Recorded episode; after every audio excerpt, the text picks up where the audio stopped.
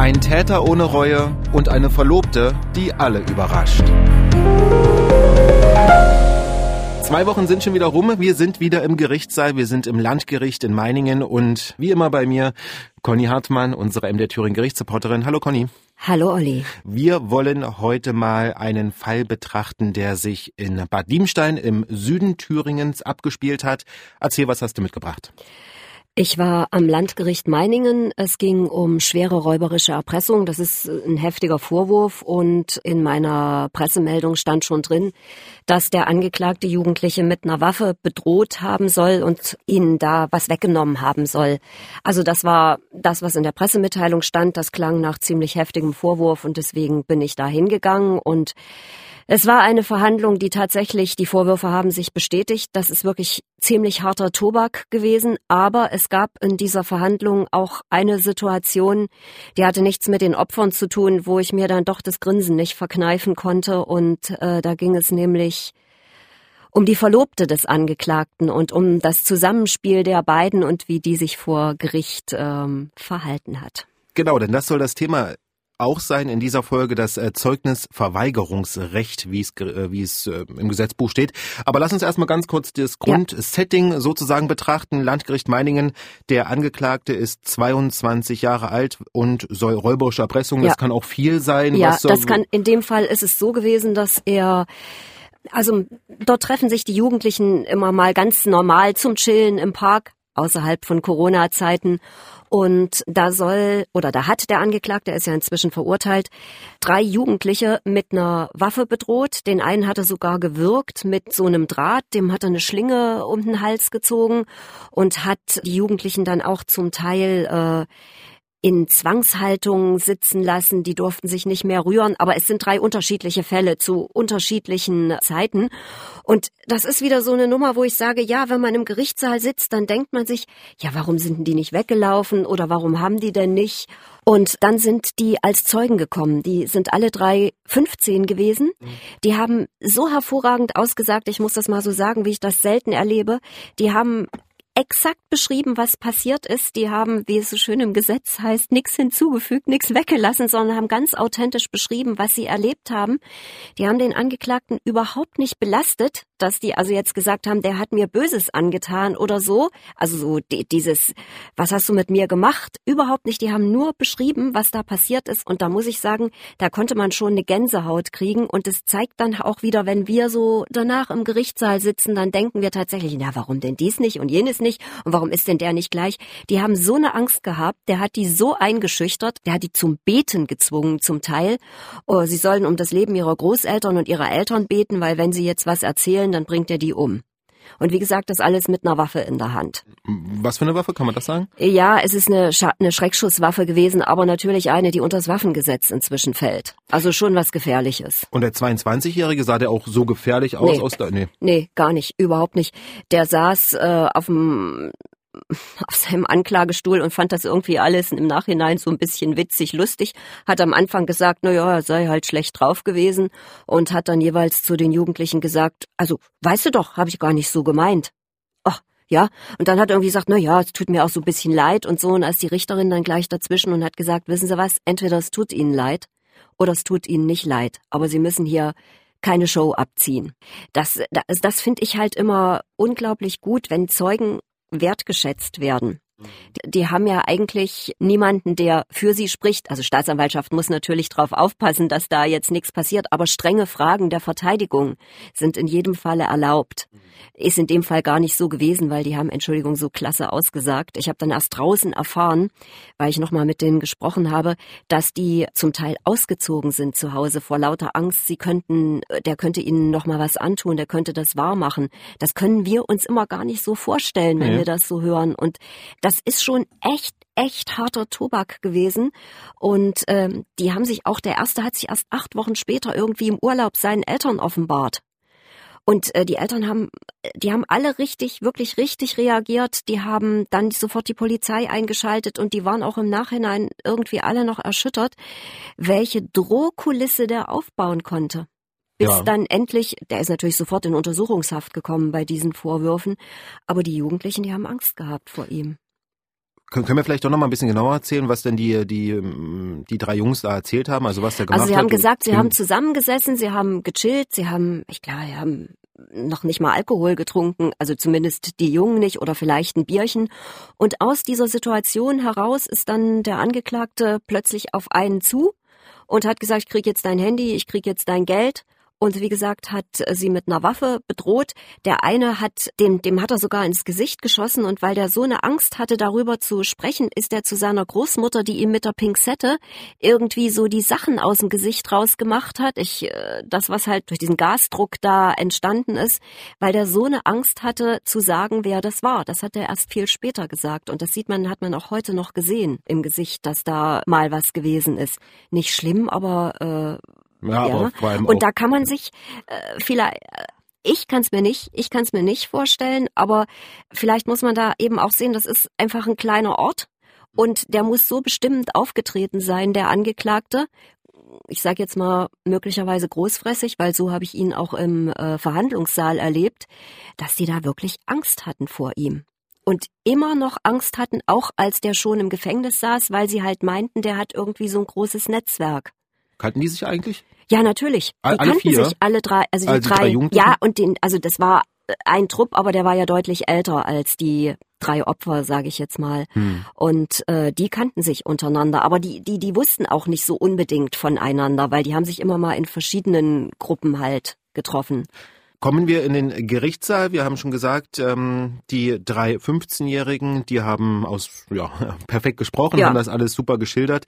Dann äh, der Angeklagte, wie hat der gesprochen? Du hast gemeint, du hast gemeint, also der hat ein paar Witze gemacht, locker, locker, flockig. ja, ja, also so, so, äh, huh, huh, habe ich noch nicht so gemeint, weißt du doch. Also Ja. so ganz, äh, hatte halt eine schlechte Phase. Naja, da denke ich dann halt auch schon immer, ja, okay, es war, muss man jetzt dazu sagen, auch ein psychiatrischer Sachverständiger dabei, weil ähm, der Angeklagte selber schon gesagt hat, auch, naja, habe halt damals Drogen genommen, war schlecht drauf und Mhm. so und ähm, ist auch so gewesen. Also Polytoxikomanie heißt das, also Missbrauch diverser Rausch- und Suchtmittel. Sch schwerer räuberische, Erpre räuberische Erpressung. Das klingt aber eigentlich so, als ob doch der Angeklagte wissen müsste, wenn er verurteilt wird, was da Ja. auf ihn zukommt. Schwere räuberische Erpressung, Mindeststrafe fünf Jahre Hm. pro Fall. Pro, hm. Pro Fall. Aber ich glaube, der hat schon im Hinterkopf gehabt, na ja, ist ja nicht so schlimm, gibt vielleicht minder schwere Fälle, weil ich war ja nicht ganz bei mir aufgrund des Alkohol- und des Drogenkonsums. Ah, okay. Ja, also so klang es, so, dass er das tatsächlich nicht, ich weiß nicht, ob er es nicht realisiert hat oder ob es einfach auch fehlende Empathie ist. Und jetzt kommen wir zu einem weiteren spannenden Aspekt, denn jetzt spielt eine besondere Frau eine Rolle, nämlich die Verlobte des Angeklagten. Ich fange gleich mal vorne an. Das allererste, was passiert im Gerichtssaal, ist ja, dass der Angeklagte zu seinen Personalien gefragt wird und da gehört auch der Familienstand dazu. Und dann hat er verlobt gesagt und dann, äh, sorry, aber wenn, ist ja irgendwie so ein bisschen aus der Mode gekommen, sich zu verloben eigentlich. Und dann denke ich, denke ich sofort immer, aha, verlobt, das heißt Aussageverweigerungsrecht. Weil ähm, die Zeu alle Zeugen werden unter anderem gefragt, sind sie mit dem Angeklagten verwandt oder verschwägert. Mhm. Und verlobt ist äh, eine Art der Beziehung, die äh, sozusagen dazu führt, dass man ein Aussageverweigerungsrecht hat. Und das ist vielleicht ein bisschen blöd, aber das denke ich halt jedes Mal, wenn ein Angeklagter sagt, ähm, ich bin verlobt, weil ich das so oft erlebt habe. Erzähl mal, was hast du da schon erlebt? Also das habe ich tatsächlich schon mehrfach erlebt, dass in Beziehungen, wo Gewalt an der Tagesordnung ist äh, und sich die Frau dann doch durchgerungen hat, äh, den Täter ihren Partner anzuzeigen, wenn dann die Verhandlung ist und dann sagt der Angeklagte, ich bin verlobt, dann fragen die Richter schon, mit wem? Und dann sagt er mit der und dann ist schon irgendwie, dann kommt die und sagt, ja, ich mache von meinem Aussageverweigerungsrecht Gebrauch. Das ist, ähm, also da, da, das dahinter steckt, nein, Nee. dahinter steckt eine ganze, also es muss ich ja jetzt, es ist ja eigentlich klar, dass dahinter diese Problematik steckt, dass manche Frauen es einfach nicht schaffen, aus solchen Beziehungen wegzukommen und vielleicht äh, ist manchmal eine Einschüchterung dabei, aber ich habe es auch wirklich erlebt, dass Frauen dann gesagt haben, er ändert sich jetzt. Jetzt ändert er sich, jetzt wird alles anders und ihn dann nicht mehr belasten wollen. Ob dann wirklich alles anders wird, ja, das äh, weiß ich nicht. So, Deswegen in dem jetzt zurück Fall, zu der Frau, genau. genau. Hat, war, war das auch so eine Frau, wo die Da meinte... habe ich mich getäuscht. Ah, Ich will's mal gleich okay. sagen. Die kam, die war auch noch ganz jung, die war total schick zurechtgemacht, also wirklich ganz schick, ganz perfekt. Sah eigentlich ein bisschen aus wie so eine Influencerin.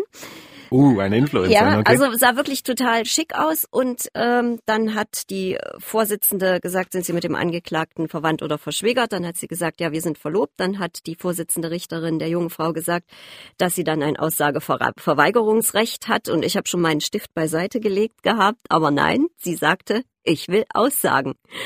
Okay. Da war also nicht nur das Gericht überrascht, sondern ich hatte den Eindruck, dass auch ähm, der Verteidiger ein bisschen überrascht war. ja. Und dann hat die Richterin ihr noch gesagt, also äh, ich will Ihnen sagen, dann müssen Sie die Wahrheit sagen.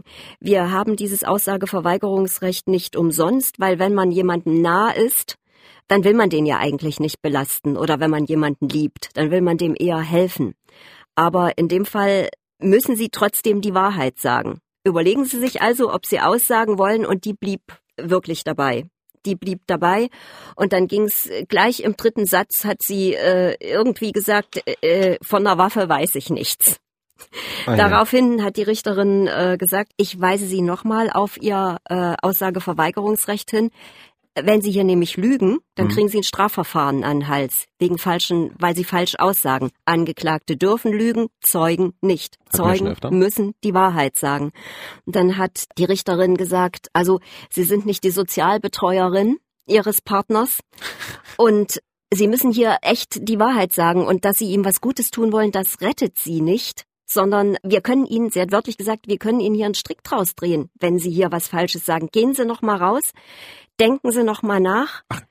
So, dann wurde die äh, wurde die wieder äh, unterbrochen die Verhandlung und der Verteidiger ist mit rausgegangen. Also dass ein Verteidiger mit einem Zeugen redet, das wird normalerweise nicht so gerne gesehen, aber Ja. in dem Fall war es hat ganz ganz lange gedauert draußen. Ich habe dann auch mal rausgeschaut und äh, die Mutter der Zeugin war mit und die standen dann zu dritt da, der Verteidiger, die Mutter, die junge Frau.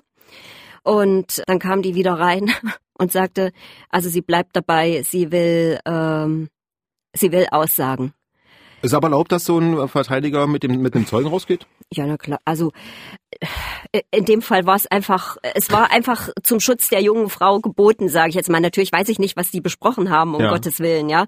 Aber die Vorsitzende Richterin hatte nichts dagegen in dem Fall, weil das war, sorry, ein junges Mädchen, die sich offenbar tatsächlich überhaupt nicht bewusst war, was da passieren konnte in diesem mit ihr in diesem Moment. Dann kam sie wieder rein und sagte, also sie will dann doch aussagen und sie bleibt dabei, von dieser Waffe weiß sie nichts. Dann hat die Richterin wieder eingegriffen, hat gesagt, also wenn Sie hier aus Liebe und Verbundenheit zu Ihrem Verlobten lügen und wir können Ihnen das nachweisen, dann nützt ihm das nichts und Ihnen droht bis zu einem Jahr Freiheitsstrafe. Und sie hat dann auf die Lehre der jungen Frau angesprochen und hat gesagt, und sowas macht sich im Führungszeugnis bestimmt nicht gut, wenn Sie mal eins vorlegen müssen. Es sei die falsche Stelle, um ihm zu helfen. Und das hat sich, aber das hat sich über Minuten hingezogen, Ja. weil die, die junge Frau sagte, ich, sie sagt doch die Wahrheit und das war alles wirklich so. Und die Richterin hat dann irgendwann gesagt, ähm, wir können Ihnen nicht mehr helfen. Also wir haben jetzt schon mehr gemacht, als wir eigentlich machen können. Wir haben Ihnen jetzt mehrfach gesagt, Sie rennen in Ihr Verderben.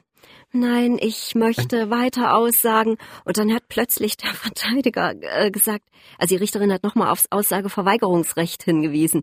Und dann, nein, und sie weiß doch und sie sagt die Wahrheit. Und dann hat plötzlich der Verteidiger gesagt, machen Sie doch von Ihrem Aussageverweigerungsrecht Gebrauch. Und dann hat sie gesagt, na gut.